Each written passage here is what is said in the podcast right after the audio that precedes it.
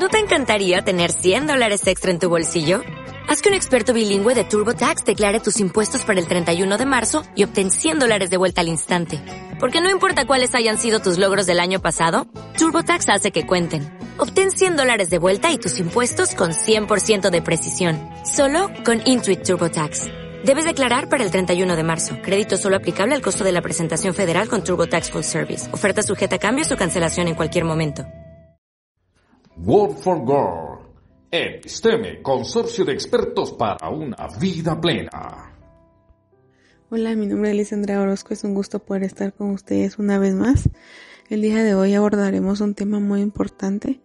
Hablaremos sobre el síndrome de burnout en los docentes.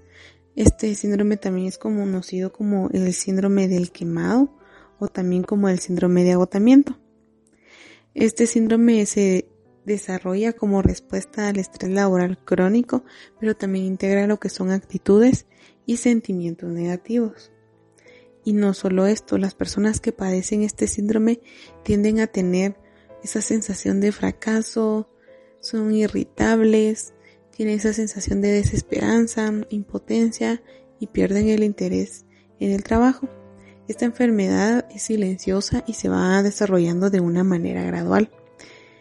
Algunos de los factores que pueden desencadenar este síndrome podemos encontrar algunos como la dinámica del trabajo, o sea, las interacciones que se tienen con los compañeros, supervisores, jefes dentro del mismo trabajo, los conflictos o algunas veces la asignación de tareas, las cuales no son adecuadas a nuestras capacidades y por ende se exige demasiado a la persona para poder realizar esa, esta tarea, la carga mental, sobrecarga de trabajo, también puede desencadenar el síndrome de burnout.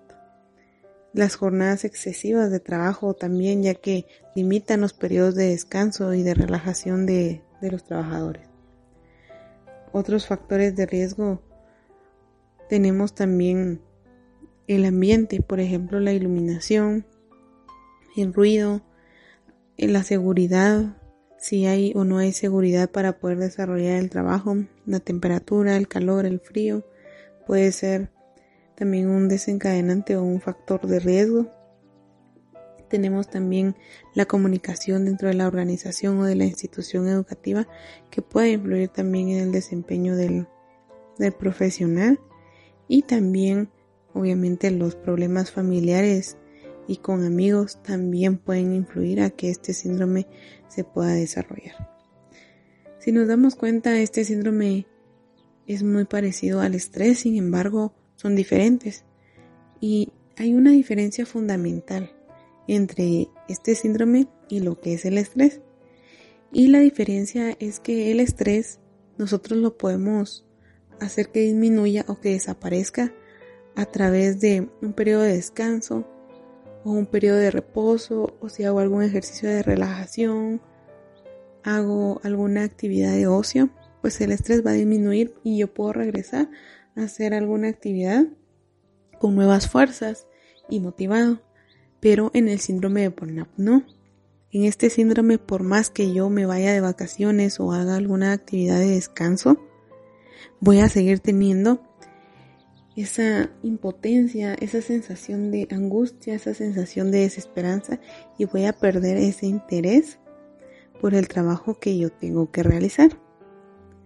Este síndrome se va dando por etapas y es por eso que muchas veces es muy difícil de darnos cuenta que estamos padeciendo este síndrome. Entonces vamos a ver poco a poco lo que son las etapas de este síndrome. Tiene cuatro etapas. Entonces, la primera es el entusiasmo y esta se da cuando nosotros empezamos un trabajo. Cuando nosotros empezamos un trabajo, pues perdemos la realidad y la expectativa. Nosotros las confundimos. Entonces tendemos a involucrarnos excesivamente en el trabajo y sobrecargarnos de manera voluntaria en el trabajo.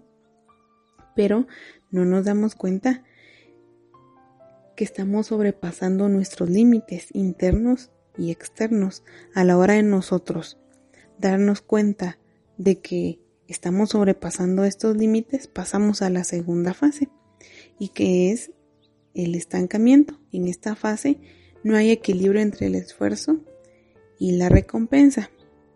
O sea, yo realizo un trabajo y me esfuerzo, pero lo que yo estoy recibiendo a cambio no es justo o no es equilibrado. Entonces esto empieza a generar estrés en la persona y hace que pase a la, a la tercera etapa o a la tercera fase. Esta tercera fase consiste en una apatía o una desvalorización como ser humano. En esta parte, la frustración de las expectativas lleva al individuo a la paralización de sus actividades. Entonces va desarrollando apatía y falta de interés. Y algo muy importante es que acá ya empezamos a notar ciertos síntomas físicos o psicológicos de este síndrome. Empiezan a surgir problemas emocionales, conductuales y físicos. Y entonces la persona empieza a estancarse. Cuando esta persona empieza a estancarse, entramos a la cuarta fase o etapa, que es la del aislamiento.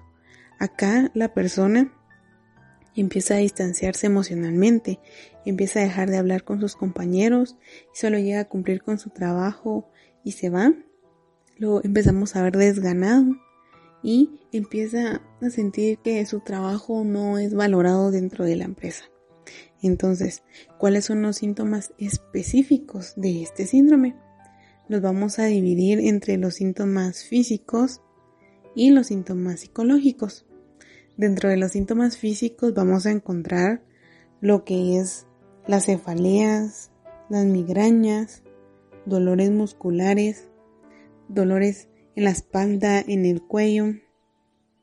Nos vamos a sentir cansados, con desgano, no vamos a tener ganas de trabajar, perdemos el interés por las actividades que realizamos, empezamos a tener algunas molestias gastrointestinales Pueden surgir las úlceras, hipertensión, urticarias e incluso la taquicardia. Tenemos también los síntomas psicológicos y en esto quiero que pongamos mucha atención porque por ser síntomas psicológicos las personas tienden a obviarlos y piensan que es parte nada más de cierto cansancio, pero en realidad estos síntomas nos están poniendo en alerta y nos están diciendo de que estamos padeciendo de algo más. Estos síntomas son la frustración, la irritabilidad, empezamos a tener ansiedad, baja autoestima, sensación de desamparo, sentimientos de inferioridad, pensar que otras personas están haciendo el trabajo mejor que yo, incluso se empieza a envidiarlos y por eso nos sentimos inferiores. Nos cuesta concentrarnos, nuestros comportamientos pueden volverse agresivos e incluso podemos tener comportamientos paranoides. Con esto me refiero a que pensamos que nuestros compañeros de trabajo y nuestros, jefes empiezan a tener ideas de poder hacernos algo malo a nosotros y cuando en realidad no es así, pero las ideas paranoides nos hacen pensar esto. Entonces, ser docente durante esta pandemia, tener todas las escuelas cerradas sin saber cuándo abrirán, no es tarea sencilla. Los, docentes tuvieron que adaptarse al aprendizaje remoto o a la educación virtual de emergencia y de la noche a la mañana. Y el alargamiento de esta cuarentena hace que los docentes sientan esa responsabilidad de ser flexibles, de estar disponibles 24/7 y estar siempre en línea. Y lo que sucede es que al estar en sus casas todo el día, por la cuarentena muchos padres o administrativos, los directivos, los jefes tienen esa idea o esa expectativa de que estar en casa hace que los docentes no tengan alguna ocupación más y entonces tienen que estar disponibles para ayudar a los alumnos, ayudar a los padres de familia e incluso hacer tareas extras para los administrativos. Sin embargo, todo esto Toda esta presión está afectando a la salud mental de los docentes y puede que ellos estén padeciendo de este síndrome. No se han dado cuenta.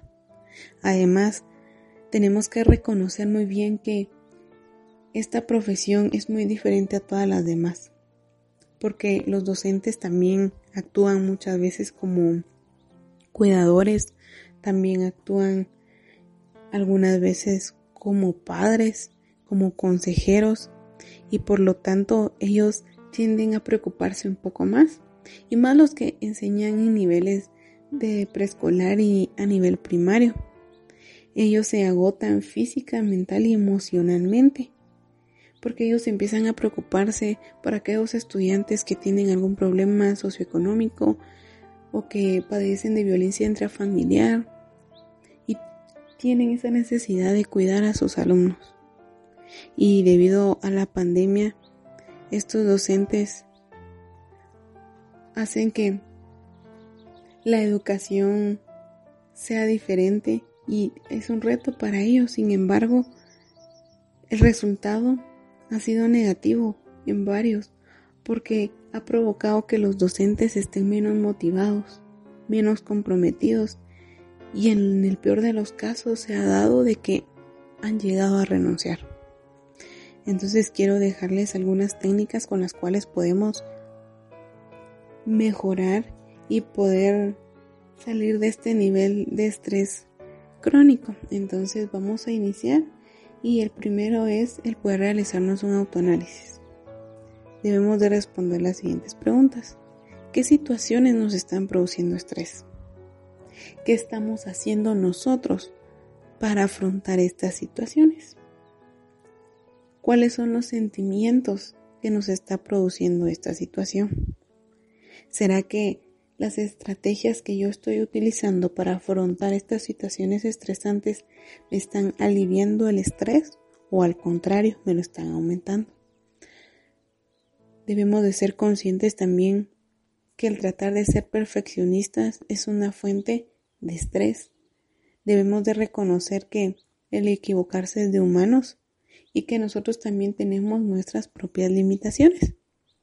Entonces es importante que aprendamos a aceptar nuestros errores y aceptar de que no todo va a salir siempre como nosotros queremos.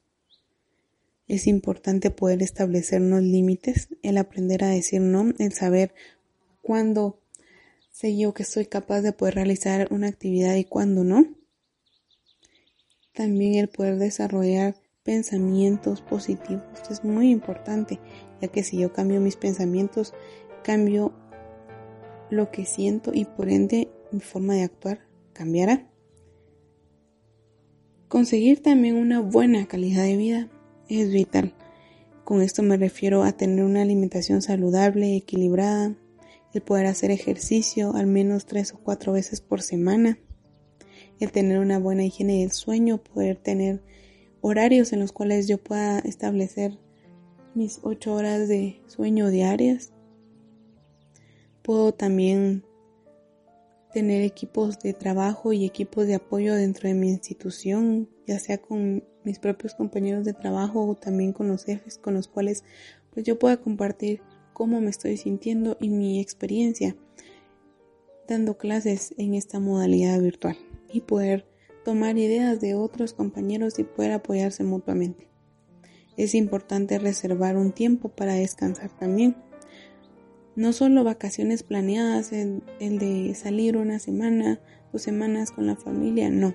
También es importante planear descansos durante el día, por lo menos 15 minutos diarios, el poder realizar ejercicios de relajación y respiración nos traerán muchos beneficios a nuestra vida y si ponemos en práctica estas técnicas vamos a empezar a tener una vida plena.